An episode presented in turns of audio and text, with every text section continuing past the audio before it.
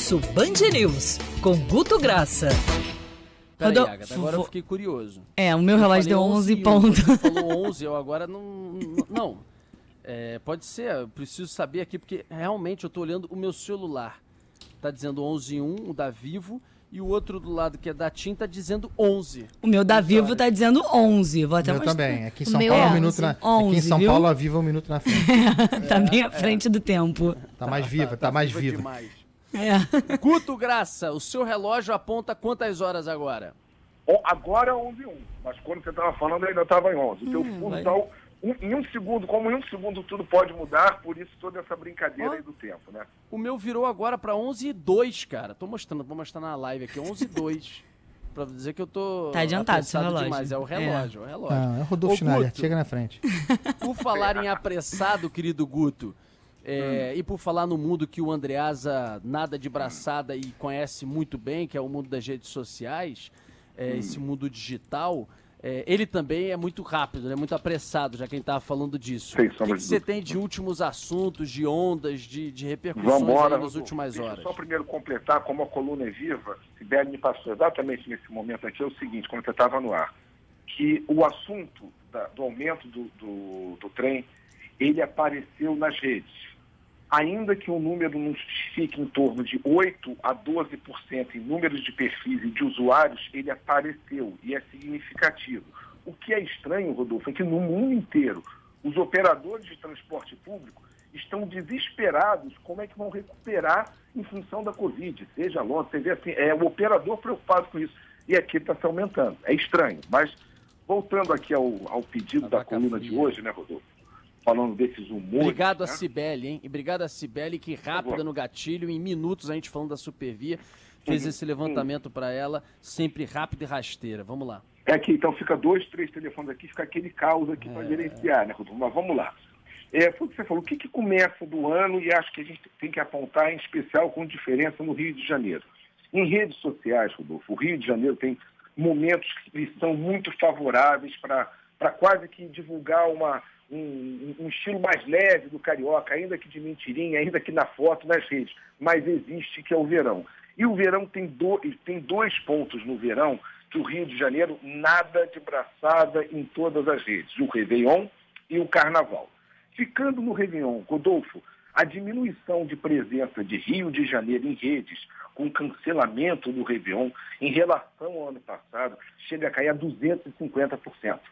Ou seja, é, menos foto na praia, menos felicidade de diversão sendo compartilhada. Então, aquele cara que compartilharia um vídeo, ele só posta uma foto interna, ele não fica. O cenário que o Rio de Janeiro, assim, externo, a gente acaba que perde também com a Covid, porque todo mundo fica tá mais seguro em casa nesse sentido, tá, Rodolfo? Ou seja, é a primeira coisa que a gente vê nesse Réveillon, foi o Réveillon com muito menos compartilhamento de vídeos e de momentos que parece que a gente precisava do cenário e não bastava um momento interno, entendeu, Rodolfo? Foi o primeiro É. ponto que chamou a atenção nesse iníciozinho, tá? Se não dá pra tirar uma onda na praia, tirar uma foto de fogo de artifício, um vídeo, ah, então não vou compartilhar, esquece a rede um pouco social e, e vamos nessa. Pode ter um aspecto bom nisso, né? Agora, Guto, qual é o climão geral em início de ano? Bom, ruim, otimismo, pessimismo? Rodolfo, é, é um, um- aquela assim, a esperança desconfiada. É o cara, eu acho que a melhor postagem que eu li foi de alguém que falava 2021 chega na boa, mas eu acho que eu não gosto muito de você.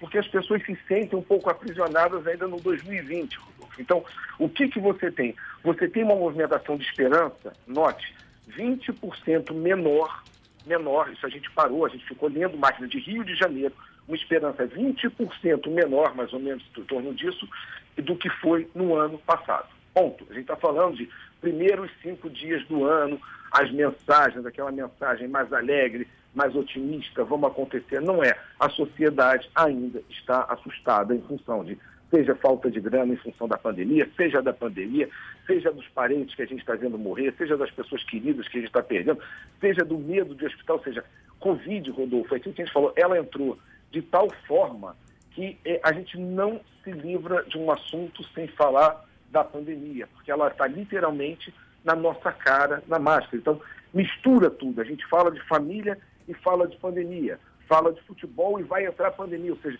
tudo, em algum momento, o Covid está fazendo parte da nossa vida. É impressionante, Rodolfo, das redes.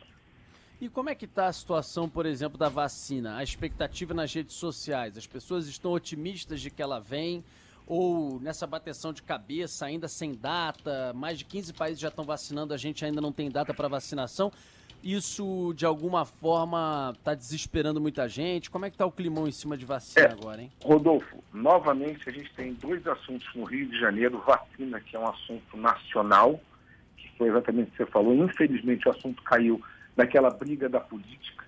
Mas vamos entender o seguinte, independente de quem defende ou ataca o presidente Bolsonaro, a vacina tem uma expectativa altíssima para 55% da densidade de rede. Altíssima. É gente esperando, que cobra o plano de vacinação, que quer a vacinação. Ou seja, o que a gente não pode é, é, é como se diz, começar a ter briga interna política que atrase mais a vacinação. Porque dentro de apoiadores do presidente, dos grupos, digamos assim, quando você estuda, você tem gente que defende o presidente em relação ao combate à Covid, mas cobra a presença de vacina.